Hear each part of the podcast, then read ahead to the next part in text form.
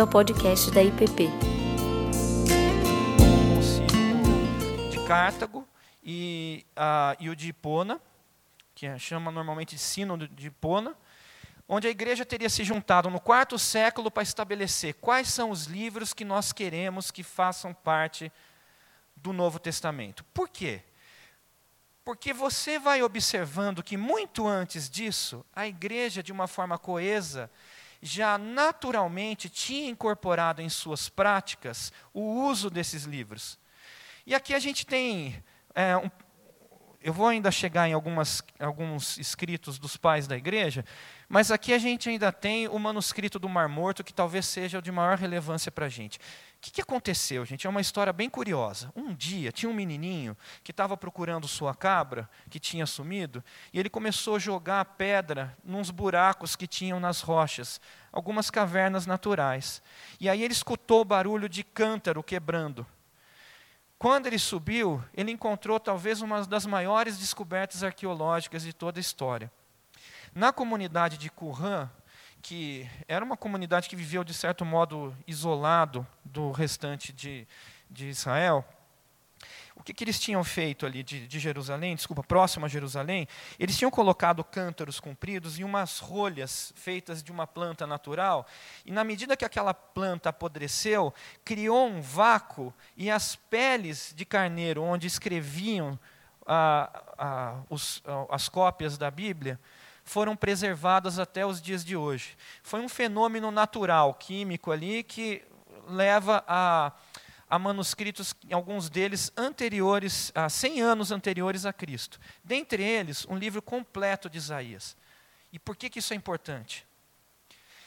Uma das questões que se argumentava é que a- a- aqueles que queriam criar algum tipo de, de comoção nessa, nessas teorias da conspiração é que o capítulo 53 de Isaías, que descreve com minúcias o que viria a acontecer com Cristo, teria sido de algum modo alterado para que fizesse parecer igualzinho o relato que nós temos no Novo Testamento.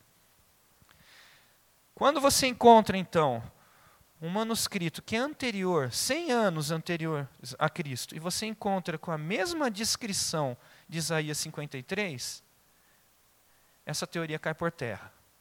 Não dá mais para sustentar e você tem que rever tudo aquilo e tentar criar alguma coisa diferente disso. São diversos trechos que foram comparados também para se perguntar: e aí? Será que a igreja alterou, os copistas erraram?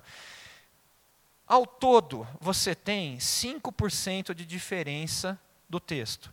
Esses 5% são mudança de palavra, grafia, mudança de ordem, acentuação. Não há absolutamente nada que mude o sentido do texto. Isso não sou eu falando, você pode ir atrás, isso é questão comum nos historiadores e estudiosos do assunto. Você acha fácil na internet se você quiser procurar. Coloca eh, manuscritos do Mar Morto, se você ler inglês, você vai encontrar coisa de melhor qualidade e em maior quantidade. Vai ser Dead Sea Scrolls. Muito bem, continuando aqui, eu quero mostrar para vocês. Aqui tem um monte, gente. Tem um, um argumento que fazem, e eu não sei. é, eu gostaria assim de, de ter. Isso tem alguns livros, né, mas eu não sei o quanto que, que a gente pode tirar disso aqui para. Não sei como que calcula, enfim, mas se diz que são ao longo dos escritos de pais da igreja, nós encontramos cerca de 36 mil citações da Bíblia em livros, separa, livros que não são cano, livros que foram escritos, cartas da época. 36 mil citações, que, ipsis literis, que se você juntasse, ficaria apenas 11 versículos faltando. Ou seja, você conseguiria reconstruir toda a Bíblia, ainda que ela fosse destruída, só com os livros dos pais na igreja. Mas veja só, aqui nós temos alguns deles, e algumas coisas que eles falam, alguns trechos que eu selecionei. Primeiro deles, escritos dos, ah, de, de Policarpo. E ele vai dizer o seguinte: em 110 depois de, Cristo, abre aspas, essa é a frase dele, como está escrito nas Escrituras, irais, mas não pequeis, não deixeis que o sol se ponha sobre sua ira. Citação ipsis literis de Paulo na ocasião, reconhecendo que aquilo que está escrito na carta de Paulo tem status de escritura. Essa expressão, como está escrito, sempre é utilizada para fazer menção àquilo que tem status de escritura é, sagrada. Uh, Justino Martin, em 100, ele viveu entre 100 e 165 depois de Cristo. Uh, não se sabe muito bem quando que ele escreveu isso, mas uh, vai dizer. E nos dias que eles chamavam de domingo, isso é legal porque mostra aqui um pouco da narrativa de como que a igreja funcionava na época, né? Então ele diz lá: E nos dias que eles chamavam de domingo, todos que viviam nas cidades é, ou no campo se juntavam em um lugar e as memórias dos apóstolos e os escritos dos profetas eram lidos, tanto quanto o tempo permitisse. Então, quando o leitor acabava, o presidente verbalmente instruía e exortava a imitarem essas boas obras. Observe que, logo no início da igreja, a memória dos apóstolos e os escritos dos profetas eram colocados em mesma condição de peso na liturgia da igreja. Papias, que nasceu no ano 70, deixou registrado. O ancião, e todo mundo é, concorda que esse ancião era João, nessa história aqui. O ancião costumava dizer: Marcos se tornou intérprete de Pedro e escreveu com precisão tudo o que ele, Pedro, se lembrava, pois ele tinha apenas um objetivo: não deixar nada de fora dos oráculos da língua hebraica, e cada um deles os interpretou da melhor maneira possível. A própria carta de 2 Pedro diz assim: E tende por salvação a longanimidade de nosso Senhor como igualmente o nosso amado irmão Paulo vos escreveu, segundo sabedoria que lhe foi dada, ao falar acerca desses assuntos, como de fato costuma fazer em todas as suas epístolas, nas quais há certas coisas difíceis de entender que os ignorantes e instáveis deturpam, como também deturpam as demais escrituras para a, sua, para, para a própria destruição deles. Veja, quando ele coloca essa expressão, demais escrituras, o que ele está dizendo implicitamente é que as cartas de Paulo também são escrituras. Isso foi acontecendo de forma muito natural e a igreja foi percebendo e incorporando isso em sua prática. Agora, ah, só mais uma questão aqui interessante. É, João teve um discípulo que se chamava Policarpo, e Policarpo teve um outro discípulo que chamava Irineu. Se você junta os escritos de Irineu e de Policarpo, você tem neles citação de 23 dos 27 livros da Bíblia. Ou seja, logo no, no primeiro século, início do segundo século, já existe o reconhecimento no escrito de dois discípulos que se seguiram a João, de 23 dos 27 livros da Bíblia. Na verdade, como fica claro num escrito de Eusébio, e ali ele coloca isso no terceiro século, uh, ele organiza e mostra que tinha quais eram os livros universalmente reconhecidos pela igreja. Depois ele diz sobre livros que tinham um status por alguns discutido. Quais são os livros que alguns discutiam ainda na época, que se deveriam não fazer parte do cano? Segunda e terceira João, eu tá, brincava com o Tiago outro dia, dizendo assim, Tiago, eu quero ver um dia que eu escutar uma pregação de terceira João. E essa brincadeira serve para dizer o seguinte: ainda que se por alguma razão você ache que as opiniões que diziam que talvez não devesse fazer parte do, do cano, a, a, carta de terceira João, vai fazer diferença nenhuma para a construção de qualquer sentido de fé. Ah, e ainda existia uma certa discussão sobre ah, Judas e 2 Pedro. Isso porque existe uma coincidência muito grande do que está escrito em Judas e 2 Pedro. Mas isso é uma discussão teológica que se passou na época, a gente pode até se aprofundar, quem quiser saber, eu posso passar alguma coisa para ler e que a igreja acabou concluindo depois que deveria fazer parte do cano. Mas essas são as exceções de alguma discussão que poderia ter na época. Bom, mas agora vem uma pergunta, né? Quando que os evangelhos afinal foram escritos? E se você for ver, você talvez estranhe um pouco falar, mas por que, que eles não escreveram logo depois que Jesus morreu? Há um consenso que Marcos foi o primeiro evangelho a ser escrito, no ano 50. Há argumento forte para dizer que Lucas foi escrito antes dos anos 60 e João teria sido o último livro a ser escrito, enquanto Lucas ficaria entre esses, entre ah, João e, e Mateus desculpa, Lucas é, ficaria no ano 60 e Mateus ficaria entre Lucas e João. Qual é o argumento para a gente dizer que, João, que Lucas teria sido escrito antes dos anos 60? Veja só, Lucas é extremamente detalhista nas suas narrativas, principalmente em Atos. Ele narra costumes locais, questões geográficas, nomes de políticos, nomes de autoridades, gírias locais, forma como o comércio funcionava. Ele narra, inclusive, a profundidade e distância das águas até Malta.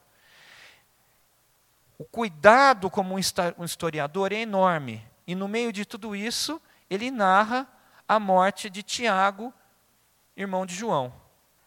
Ora, por conta dos registros históricos da época, principalmente do historiador Flávio Joséfos, que não era cristão, sabe-se que Tiago, irmão de Jesus, morreu no ano 62.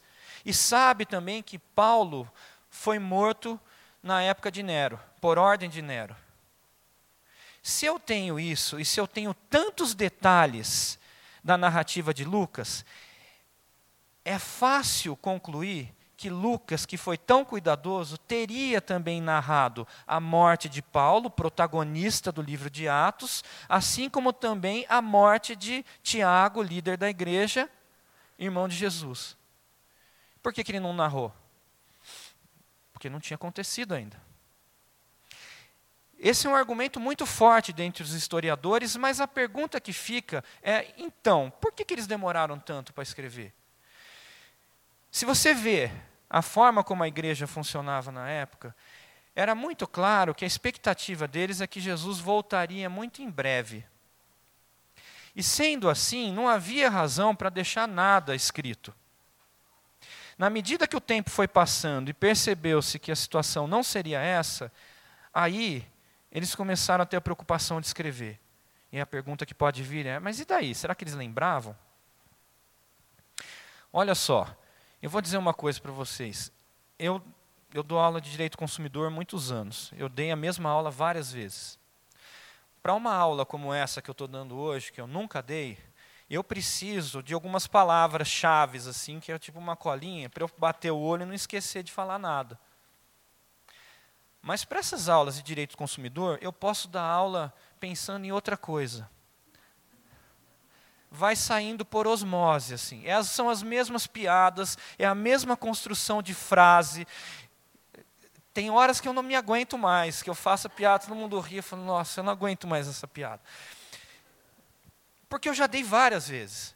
O que eles fizeram depois foi isso. Eles saíram como testemunhas do que tinha acontecido, e eles não faziam na mesma frequência que eu dou aula, eles faziam todos os dias. Eles repetiam aquilo todos os dias. E se tivesse alguma dúvida que por alguma razão poderia chegar ao alemão e trazer algum tipo de esquecimento para eles, ainda havia promessa de que está ali em João capítulo 16, de que Jesus traria, enviaria o Consolador, que os faria lembrar de todas as palavras que vos tenho dito. Aquilo aconteceu de uma forma muito natural. Uma pergunta que também pode se fazer é o seguinte: às vezes a expectativa que eu acho que muitos têm é que talvez tudo isso devesse ter sido registrado pelo próprio Deus.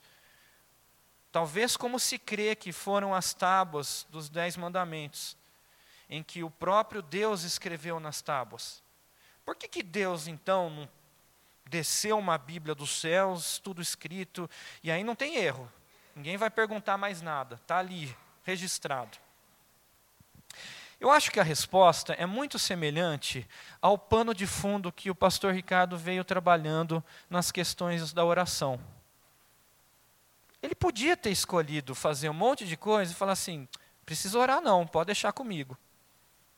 Ele poderia ter escolhido passar sua mensagem sem que nós fôssemos seu instrumento, suas testemunhas. Pode deixar comigo. Mas por alguma razão, ele escolheu fazer a sua obra por meio da igreja. Ele escolheu que houvesse parte das próprias pessoas que escreveram seus, seus estilos literários, seus sentimentos, suas percepções. Ele escolheu que isso tudo fosse feito por meio de nós. Ele escolheu assim. Ele podia ter escolhido de outro modo, mas foi a escolha dele. E eu, particularmente, fico muito grato de ele ter me colocado no meio de tudo isso. A gente se sente feliz de fazer parte da obra do Pai. Bom,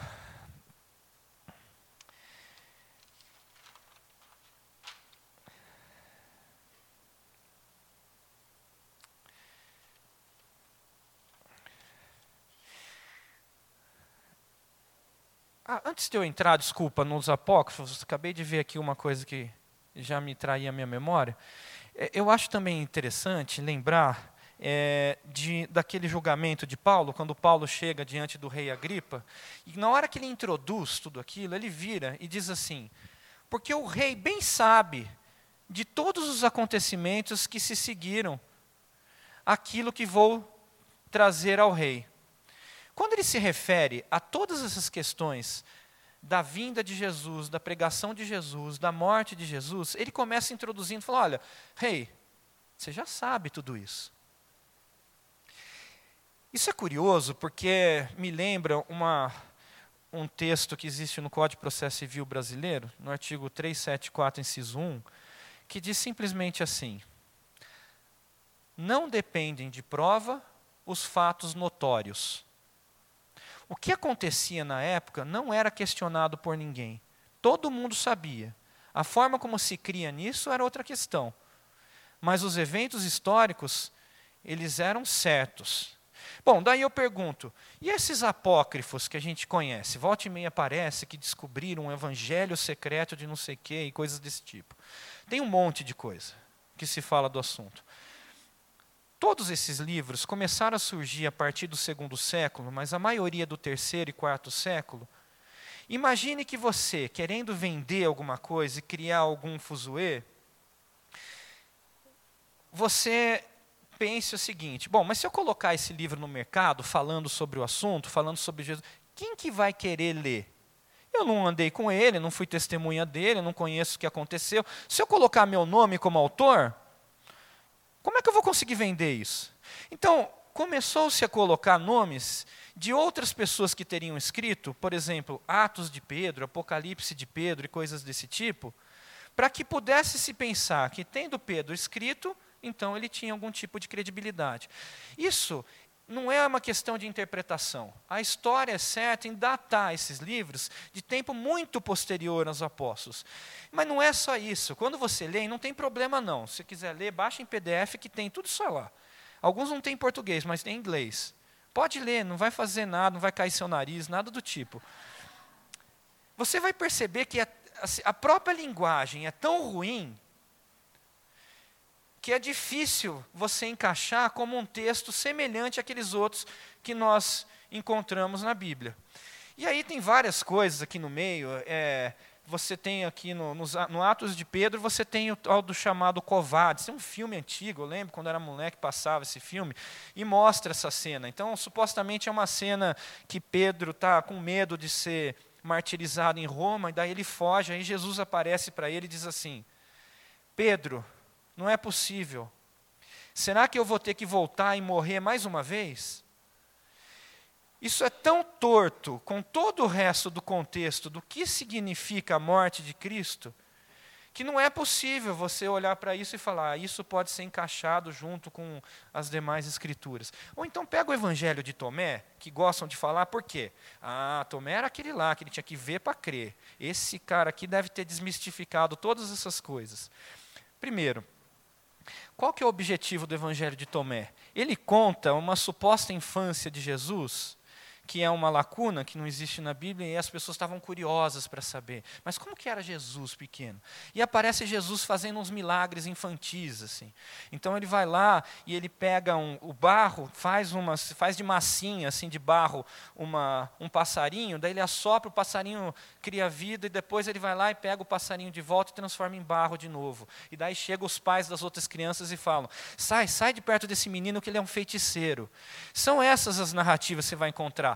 Ou então, se você pegar um texto, eu selecionei no próximo slide, veja esse texto de, de, do Evangelho de Tomé e veja se é claro, se você entende o que ele fala.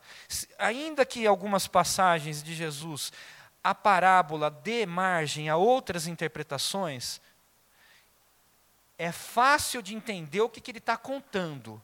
Você não lê nas palavras de Jesus coisas estranhas. Leia esse trecho, por exemplo, que particularmente para mim faz lembrar uma daquelas célebres frases de uma pessoa pública que habitou Brasília algum tempo atrás. Jesus disse: Os céus passarão, e o que está acima dos céus também passará. Os mortos não estavam vivos e os vivos não morrerão. Nos dias que você comeu o que estava morto, você estava vivo. O que você vai fazer quando entrar na luz? No dia em que você era um, se tornou dois. Mas quando você se tornar dois, o que você vai fazer? Hum?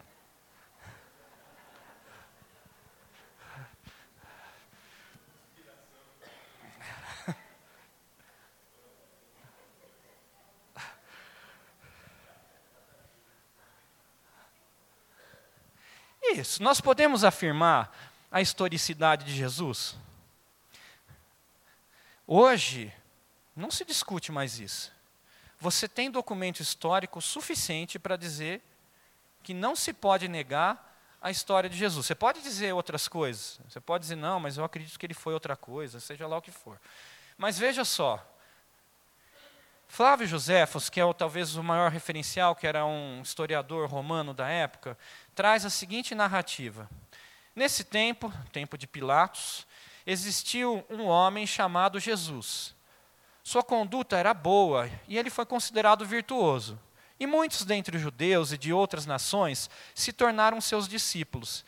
Pilatos o condenou a ser crucificado e a morrer. Mas aqueles que haviam se tornado seus discípulos não abandonaram o discipulado. Eles relataram que ele havia aparecido a eles alguns dias após a crucificação e que ele estava vivo. De acordo com eles, ele seria possivelmente o Messias. De acordo com o que os santos profetas haviam predito, dizendo também que ele faria muitos outros milagres. Há dez autores não cristãos que citam a figura de Cristo na ocasião. Dez historiadores da época que citam a figura de Cristo. Se você acrescentar cristãos, esse número sobe para 49. Sabe quantos documentos históricos se tem citando o imperador de Roma na época? Nove. Você tem mais documentos citando a pessoa de Cristo do que do próprio imperador de Roma. Ou seja, por coerência, se se pretende negar a historicidade de Cristo, tem que se negar tudo, porque não dá para se crer em mais nada do passado.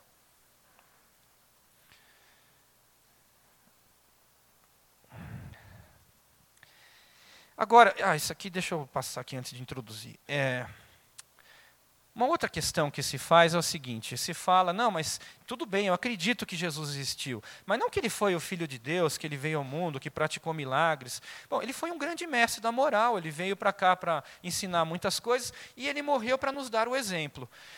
Essa é uma afirmação tão esdrúxula que eu acho curioso como, ironicamente, o Tim Keller trata o assunto. Então ele diz o seguinte: olha, se você tem um amigo que quer provar muito o amor que ele tem por você, e ele vai lá e, como exemplo, ele se joga no rio e se mata, você provavelmente não vai olhar para ele como um grande exemplo de um mestre da moral. Você vai olhar para ele como um maluco. Mas é diferente se esse amigo se joga no rio quando você está se afogando e faz isso para te salvar e acaba morrendo no seu lugar. Aqui nas palavras dele. O exemplo de Jesus seria um mau exemplo se fosse somente um exemplo. Caso não existisse perigo do qual nos salvar, se não estivéssemos fadados ao pecado e à morte, a não ser que fôssemos resgatados por sua morte, o modelo do seu amor sacrificial não seria tocante e transformador de vidas, mas insano.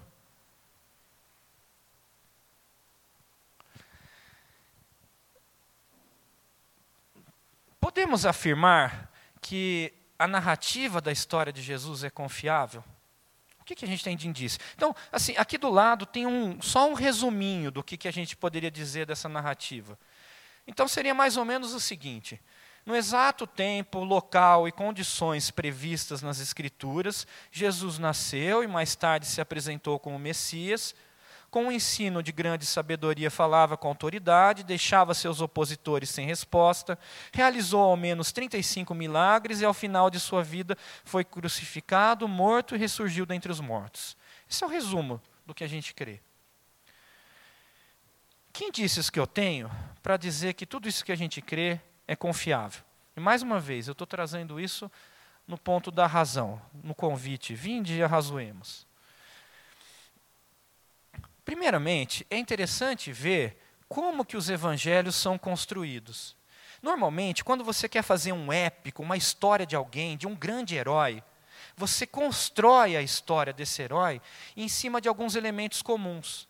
E dentre eles, você exalta as suas qualidades e a sua natureza. Os evangelhos são escritos de uma forma muito humana e muito natural. Não é um épico. Veja algumas coisas que são ditas sobre Jesus, que quem tivesse a intenção de propositadamente fazer algum tipo de construção de um mito, não faria assim. Então ali nós vamos ter descrição de Jesus fora de si por sua mãe e irmãos que vieram levá-lo à força para sua casa, em Marcos 3, 21 a 31. Ele foi desacreditado por seus irmãos em João 7,5, foi chamado de enganador por alguns em João 7,12, foi abandonado por muitos de seus seguidores em João 6,66, foi chamado de bêbado em Mateus 11,19, endemoniado em Marcos 3,22, João 7,20, 8,48, é, foi chamado de louco em João 10,20 é, parece vacilar ao pedir a Deus no Getsemane que o livre de sua missão, Mateus é, 26, 39, 44. Questiona Deus em alta voz sobre o porquê de tê-lo abandonado na cruz, em Mateus 26, 46. Foi crucificado pelos judeus e romanos, a despeito do fato de que todo aquele que é pendurado em um madeiro ser considerado debaixo da maldição de Deus. Deuteronômio 21, 23 e Gálatas 3, 13. A narrativa é completamente improvável para quem queira construir alguma coisa montada para a construção de um mito. Além disso, nós temos elementos da narrativa que são importantes também para se identificar como isso tudo foi feito de forma natural. Primeiro, assumiu-se grande risco ao citar diversas autoridades. Elas estavam vivas na época, elas podiam chegar e dizer: não foi assim, é mentira.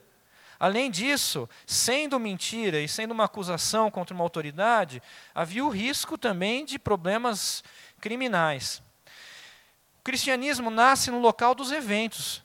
Não é uma história que contam há muito tempo atrás, num reino distante, ou qualquer fábula que assim se inicia. Estava sendo contado para as pessoas que viram aquilo acontecer e que, por sua vez, poderiam, do mesmo modo, desmentir a narrativa desafiou o sábado, que era uma identidade nacional, que era cara para eles, que dava, à época que, do exílio, o direito e a possibilidade de descansarem um dia. Aquilo se transformou em algo tão sagrado que, para um judeu abandonar aquilo, tinha que ser algo muito convincente. Desafiou a ideia da fé em um único Deus, algo que foi construindo com muita dificuldade ao longo da história de Israel Você vê no, nas narrativas do Velho Testamento várias vezes o povo oscilando e voltando e adorando outros deuses. Isso está completamente extirpado na ideia do Novo Testamento, porque tinham aprendido a duras penas no exílio as consequências da adoração de outros deuses. Como é que um povo se voltaria e abandonaria tudo isso para a ideia de um Deus triuno?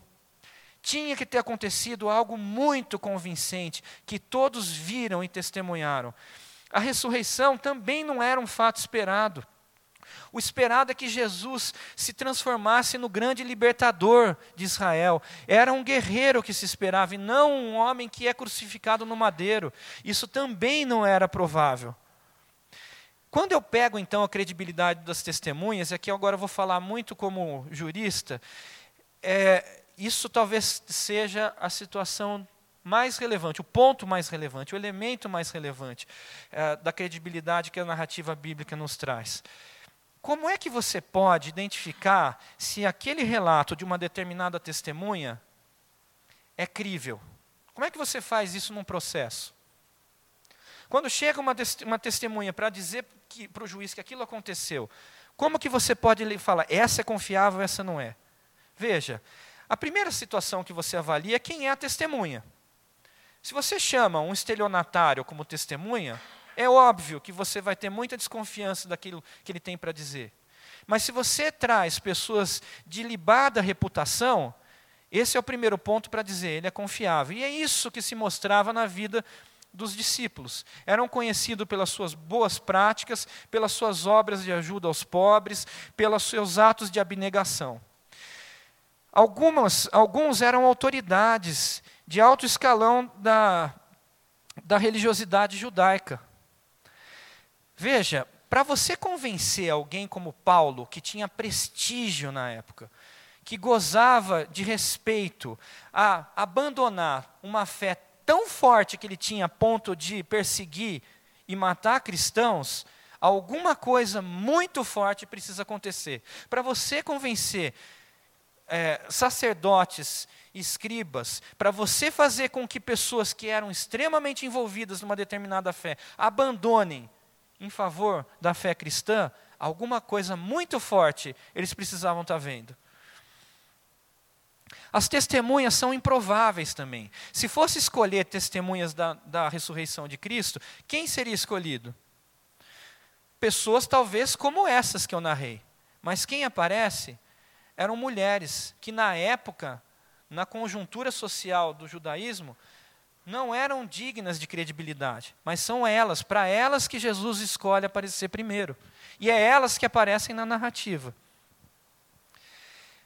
Jesus convenceu, inclusive, a sua família, que no início não cria nele. Você vê Tiago, irmão de Jesus, se tornando líder da igreja depois da morte de Jesus, depois da sua ressurreição. Ele precisou ver muita coisa para crer que aquilo tudo era verdade. As narrativas têm contradições. E daí talvez se assuste, mas espera aí. Se tem contradição, como é que eu vou olhar para isso como crível? Não há contradições em situações essenciais. Mas as contradições em detalhes acidentais, ao contrário de mostrar algum tipo de falha, reafirma a verdade. Deixa eu dizer uma coisa para vocês: no direito, quando você tem duas testemunhas sendo ouvidas e elas contam exatamente a mesma história, inclusive com detalhes acidentais, quantos copos tinha em cima da mesa quando você chegou e viu a cena do crime? Quando toda a cena é contada de forma idêntica, a conclusão que se tem na técnica jurídica é que essas testemunhas foram preparadas. Porque os detalhes essenciais as pessoas normalmente lembram, mas os detalhes acidentais depende do que, que cada um entende por relevante. Depende para onde ela estava olhando e como ela estava olhando. Quais são as contradições que a gente tem aqui? O que estava escrito em cima da cruz de Jesus? Os evangelhos narram de forma diferente. São coisas parecidas. Jesus, o rei dos judeus, o rei de todos. Não lembro exatamente quais são, mas são coisas assim. São narrativas com frases diferentes. É evidente que quem estava testemunhando aquilo estava preocupado em olhar para Jesus e não o que estava escrito em cima da placa. Então, o que ficou na memória daquilo é um detalhe acidental. E isso reforça a credibilidade da testemunha. O que mais? Quantas vezes o galo cantou para Pedro? O que mais? Quantos anjos que se viram na época que as mulheres chegaram e viram Cristo ressurreto na tumba? Ou, melhor dizendo, não presente na tumba. Tudo isso são detalhes que no final, numa narrativa e numa técnica jurídica, mostram que a descrição era muito natural das lembranças de cada uma dessas testemunhas, e não uma peça fabricada na construção de um grande herói. Mas talvez o argumento mais forte de todos seja o martírio dos seus seguidores. Tem uma frase de Stott que ele diz o seguinte: charlatães e mártires não vêm da mesma massa. Pessoas que, que tivessem criado toda uma história para enganar outros, não dariam suas próprias vidas para serem sacrificadas das formas mais horrendas possíveis. Os discípulos, pela tradição, com exceção de João, morreram das formas mais horrorosas. E não foram só eles. Inúmeras pessoas foram crucificadas, jogadas aos leões, queimadas vivas, sendo trucidadas por feras. E na medida que aquele povo vibrava no, nos, nas diversas arenas com a morte desses cristãos e via a forma como eles se entregavam livremente, a fé começou a crescer vertiginosamente, porque o que se pensava, claramente, o que nós pensaríamos nos dias de hoje é: tem que ter alguma coisa muito real, não é possível. Primeiro, eles foram destituídos dos bens, depois da liberdade, e finalmente da vida, das formas mais horrorosas possíveis. Quando a gente olha e fala, mas por que, que Deus não interveio naquilo tudo e impediu que isso acontecesse com seus filhos? Porque essa é a grande testemunha, a grande prova da veracidade que o que eles estavam vendo e os milagres que aconteceram na época e o que eles testemunhavam devia ser algo muito grandioso para convencer tanta gente a acontecer assim. E mais, é extremamente improvável imaginar que um país eco daquele fosse o berço de uma fé que se espalhou por todo o mundo e que alterou a vida de tanta gente e que mudou tanta coisa em nossa história. E aí, agora, já nas palavras conclusivas, eu pergunto para vocês. Nós temos muitos indícios disso, mas é evidente que eu não tenho uma prova final. E talvez você diga: bom, mas eu sou como Tomé, que preciso ver para crer, eu preciso ter uma, uma prova final. Se você pensa assim, na verdade você está sendo incoerente com todo o resto das suas crenças na vida. A maior parte das coisas que você crê, você não viu. A maior parte das coisas que nós cremos são indícios que nos levam a acreditar que a coisa é assim. Eu te dou um bom exemplo. Como é que você sabe que a Terra é redonda? O que você está vendo, quando você olha aqui ao redor, é uma terra plana. Ah, não, mas eu, eu, eu, eu, vi a foto. Você viu isso aqui ou você viu a foto? Porque veja só, em novembro do ano passado, eu estava olhando um portal de notícias e me deparei com, a, com um congresso que estava tendo em São Paulo sobre a Terra plana. Eu imaginei assim, deve ser uns cinco malucos que juntaram numa, numa sala assim, estão lá falando alguma coisa. Mas não. Eram 400 pagantes para um teatro na Liberdade, em São Paulo, para ouvir palestrantes de tudo quanto é lugar falar sobre a conspiração que existe no mundo para fazer a gente acreditar que a Terra é redonda. E daí diziam que todas essas fotos que a gente vê do planeta Terra foram criadas em estúdio, e que o homem nunca foi para o espaço, e que nunca aconteceu nada disso, e um monte de construções mirabolantes em cima disso, pessoas pagando para ver aquilo. As pessoas, incrivelmente, acreditam naquilo que elas querem acreditar. A verdade é que nós cremos nisso não é porque a gente viu, porque a gente junta uma série de indícios e a gente chega a essa conclusão. Talvez você seja um físico e você, não, peraí, eu fiz os cálculos todos aqui e eu cheguei a essa conclusão. Talvez exista isso, nem sei se dá para fazer isso, acho que sim. Mas a maioria daqui não fez. Acredita nisso por outras razões. Num processo criminal, você condena alguém, normalmente, com uma testemunha, e às vezes essa testemunha é a própria vítima. E você chega à conclusão que aquilo aconteceu. Nós tivemos milhares de testemunhas que não só tinham credibilidade, como entregaram a própria vida dizendo: Eu morro por isso. E isso foi construído por um arcabouço de escritos que se comunicam entre si e citam um ao outro e que são encontrados nos mais diversos lugares, em línguas diferentes, em épocas diferentes. Nós temos inúmeros indícios para acreditar que tudo isso é real. Mas no final das contas, eu quero ficar como conclusão com esse versículo que eu escutei muitas vezes nesse período que na igreja é, eu fui barrado no topo no, no, da montanha e outras coisas do tipo. Muitas vezes vieram para mim e disseram assim: o qual nos fez também capazes, ministros de um Novo Testamento, não da letra, e daí vinha, não da letra, mas do Espírito, porque a letra mata e o Espírito vivifica. Eu sempre escutei isso no sentido: olha, para de estudar, para de perguntar, busca o Espírito, o Espírito vivifica. Mas essa palavra não está dizendo isso. O que ele está dizendo ali é uma alusão à promessa de Jeremias, que lá no passado diz assim: Mas essa é a aliança que farei com a casa de Israel. Depois daqueles dias, diz o Senhor, porei a minha lei no seu interior e as escreverei no seu coração. Eu serei o seu Deus e eles serão o meu povo. Nós iniciamos mais um ano que nós nos colocaremos aqui para estudar a Bíblia todos os domingos.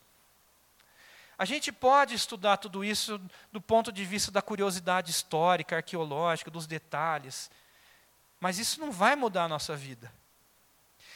O que vai mudar a nossa vida é entender que esses estudos e esse convite que Deus nos faz, vinde e arrazoemos, deve ser colocado aos pés da cruz, compreendendo que o Espírito de Deus fará tudo isso vivo em nós e fará de nós testemunhas como aquelas que morreram por nossa fé no passado, e que fará isso vivo e transformador das nossas vidas. Bom, eu falei então, gente, aqui eu concluo que eu traria alguns livros aqui, para quem quiser aprofundar. Esse livro aqui é muito bom, fácil de ler, com muito conteúdo. Já tem em português, tá? Em português acho que vai ser algo parecido. Eu não tenho fé suficiente para ser um ateísta. É, esse aqui, quem não quiser ler muito, mais simplesinho, mas tem algumas coisas legais. Por que confiar na Bíblia? É, M. R. Ewing. O outro é do Geisler e o Turek, que são dois apologetas, vivem fazendo palestras. É, esse livro é um, um pouco mais acadêmico, mas talvez dessa história de construção do cânon seja o melhor. Foi uma indicação até de um professor do, do Regent, uh, quando eu fui discutir alguma dessas questões com ele. Um professor de Novo Testamento, é do Michael Kruger, uh, The Question of Canon. Esse não tem em português. Esse aqui eu ouvi falar que já tem. Então, quem quiser argumentos sobre a ressurreição de Cristo, é do N.T. Wright, é, deve chamar em português, então, a, res, a ressurreição do Filho de Deus. É isso? Tem, tem mesmo, né? Em português tem. Esse livro é super chato. É, se quiser, assim, eu li forçado. É, é, repete várias vezes a mesma coisa. Não é uma leitura. Então, não, sim. Quem quiser. Agora, quem é autoridade do assunto é um cara que chama Richard Swinburne. Você pode comprar qualquer coisa dele. É excelente o livro dele. É um professor de Oxford. Só que é uma leitura um pouco mais densa. Eu não tenho nenhum dos livros dele, eu li bastante lá, lá no Reed, tinha na biblioteca. E tem um outro cara, também que é o William Lane Craig. Eu tenho o livro dele, mas está na casa do meu pai. É um também é, é, talvez o maior apologeta que exista. E você pode pegar inúmeras palestras dele no YouTube. Eu, não, eu já escutei mais de 50, vivo achando mais. Tem um canal dele também, é muito bom. Bom, então é, eu queria abrir para perguntas.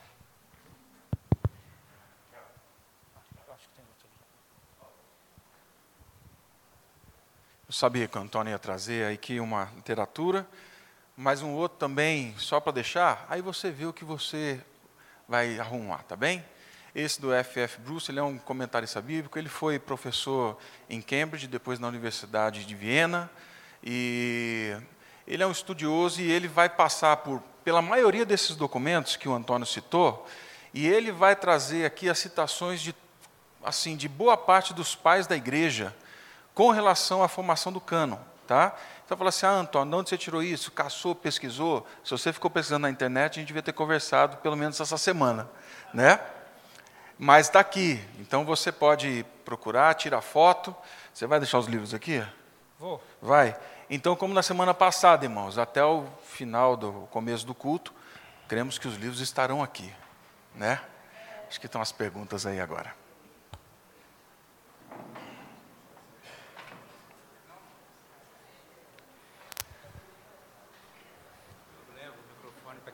Fazer pergunta.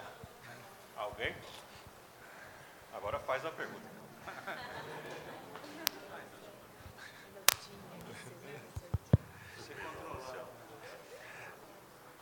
Antônio, obrigado pela apresentação. Acho que foi muito elucidativa para a gente. A, a minha pergunta é naquele texto que diz que toda a escritura é inspirada por Deus. Nesse sentido, pelo que você estava comentando, existem algumas incongruências nos evangelhos de determinados fatos que aconteceram, né? E aí achei muito legal essa história do, da lembrança acidental, né? Ou seja, no, no caso dos, dos testemunhos, porque para mim às vezes a diferença e é o que a gente vê a crítica, né?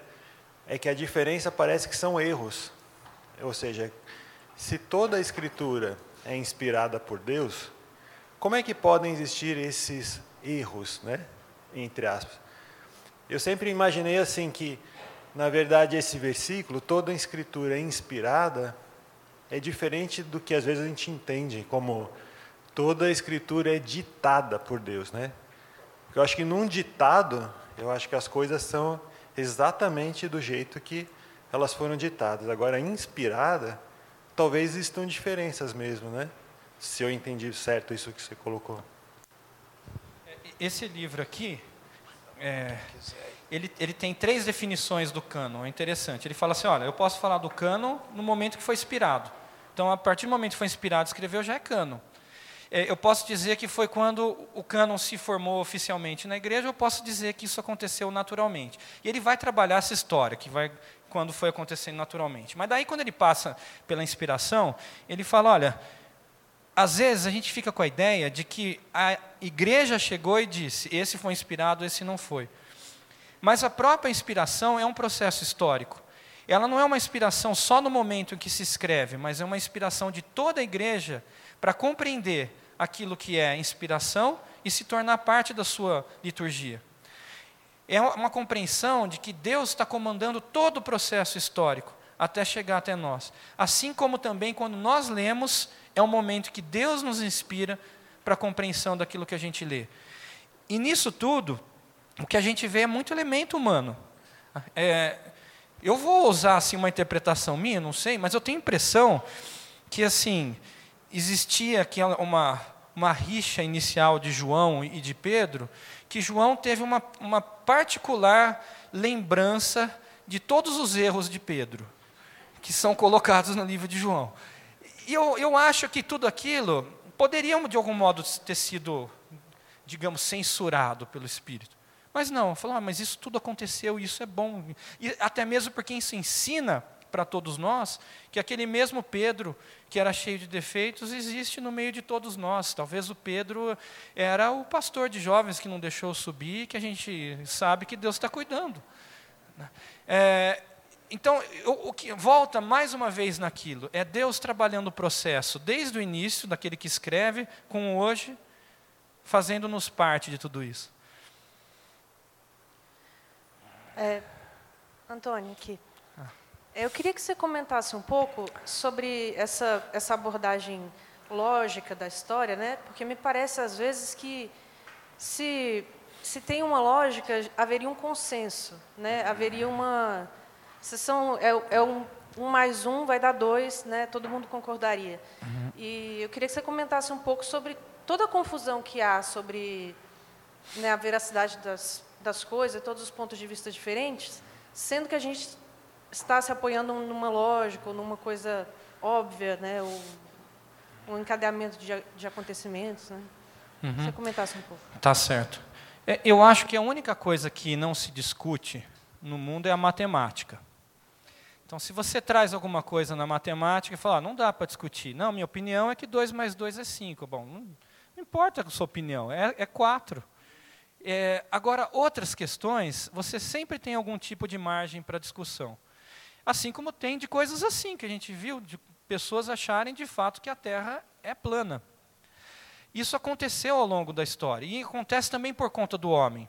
Por exemplo, quando se discutia alguns evangelhos, alguns livros, desculpa, cartas que queriam que se colocasse no, no que eram posteriores e não eram da época dos apóstolos, uma das, das, das intenções que tinha era por conta da perseguição dos cristãos. O que, que aconteceu? Diocleciano fez uma perseguição imensa, destruiu vários livros, destruiu Bíblias, destruiu manuscritos, destruiu templos, matou pessoas, e depois de tudo aquilo passar, a igreja estava com um problema para resolver. Tinha gente que tinha aceitado aquilo no século eh, e dito assim: olha, eu renuncio a Cristo. E agora que passou a perseguição, eles queriam voltar para a igreja. E alguns diziam: não, você não vai voltar para a igreja, você renunciou, está renunciado. Aí quiseram que alguns livros que promoviam esse tipo de, de ideia, de que a pessoa não podia mais ter o perdão, fizesse parte do cano. Aquilo foi uma discussão da igreja. Fala, qual é a ideia do perdão quando Jesus diz que nós temos que perdoar 70 vezes 7? E foi uma interpretação para dizer se aquilo tinha ou não. Mas daí quando você olha no aspecto histórico, fala assim, mas lá no passado, aquilo fazia parte da igreja? Não, quiseram colocar depois. Então você tem duas formas de ler. Tanto pela lógica da interpretação das palavras de Cristo, como também pela lógica histórica, porque aqueles livros não faziam parte antes. Era uma inserção posterior. De todo modo, se a pessoa quer crer naquilo e aquilo que ela quer defender, ela vai procurar aquilo que ela quer crer. Eu fico impressionado assim que algumas pessoas que creem em alguma coisa, elas não estão preocupadas em olhar o outro lado. Isso está para todo mundo, inclusive para cristão. A preocupação é assim: eu quero crer nisso, então só vou ver esse lado. Quando você vê isso, você não tem como entrar nesse caminho das evidências. Agora, eu digo também que no final das contas, tudo passa pelo viés pessoal. Você interpreta as coisas. Eu fico vendo assim na, na, na psicologia.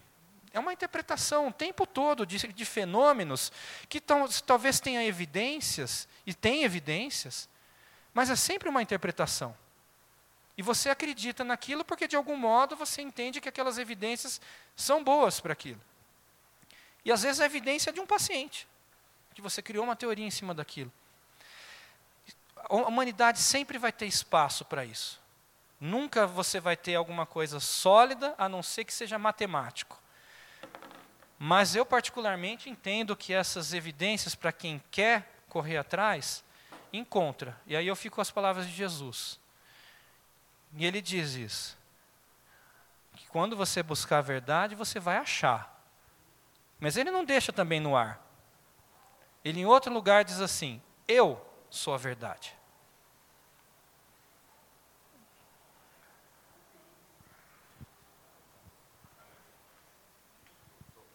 Meus irmãos, antes de orarmos, é, essa série Olhando para a Bíblia, né, que nós seguimos aí nos próximos dois domingos ainda, em aula conjunta, ela foi Assim, começou a ser desenhada no meados do semestre passado, com esse grupo de coordenação da Escola Dominical dos Adultos que nós temos agora, e, e pensando na importância disso. Quando chegamos especificamente nesse tema, né, a, a sugestão foi: vamos procurar aqui em Brasília alguém que tenha assim autoridade, que tenha lecionado isso durante anos e falado durante anos, tal.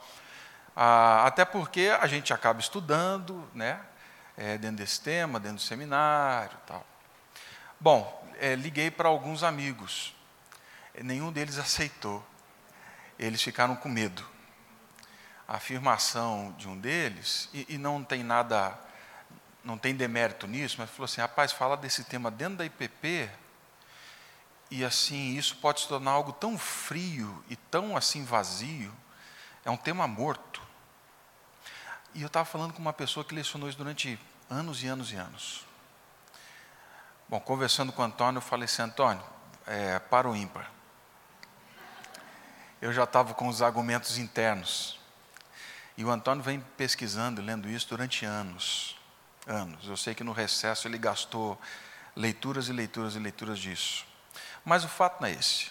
O que eu quero chamar a atenção e que me deixou muito feliz é que aquilo que poderia ter sido, e pode, né, gerar um tema, assim, ser algo tão maçante, né?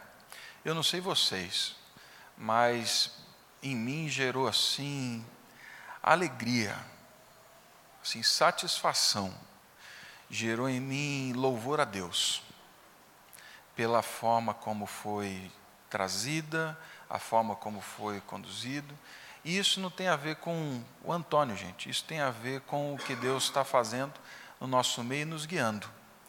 Então, assim, eu termino esse tempo de escola dominical hoje com muito louvor a Deus. Louvor a Deus porque ele fala assim, ó, deixa eu trazer dentro de casa, né, a compreensão disso e fazer que de forma devocional, um tema que segundo um professor de 20 anos, falou que é morto. Né? Então eu louvo a Deus por isso. Né? Então eu queria compartilhar isso com vocês nós orarmos. Tá bem? Pai, obrigado. Obrigado porque o Senhor nos chama para, para esse arrazoar. Como dissemos na semana passada, a nossa fé não é uma fé tola. Alguns nos consideram tolos, mas não é uma fé tola. Muito obrigado, Pai, porque o Senhor agiu na história e continua agindo na história. Muito obrigado porque aquilo que vimos tem provas, provas sim, inquestionáveis, de como o Senhor trouxe as Escrituras até nós. Muito obrigado porque, diante de tantos argumentos, de tantas citações, o Teu Espírito Santo conduziu conduziu de forma que meu coração, pelo menos, ficou cheio de júbilo, de gratidão, de encantamento diante do livro que o Senhor nos deu, a tua palavra. Dê-nos pela Bíblia, Pai, amor. Dê-nos pela tua palavra paixão. Dê-nos pela tua palavra atenção, cuidado, zelo. Crie em nós, Pai Santo, esse relacionamento com a palavra, de forma que a nossa vida seja transformada, que a nossa vida seja conduzida, que a nossa vida ela seja revivificada. Assim eu clamo, Pai, e pedindo que o Teu Espírito Santo continue agindo e falando a nós. No nome de Cristo é que oramos a Ti. Amém. Amém, meu irmão. Você acabou de ouvir o podcast da IPP. Para saber mais, acesse nossa página em www.ippdf.com.br.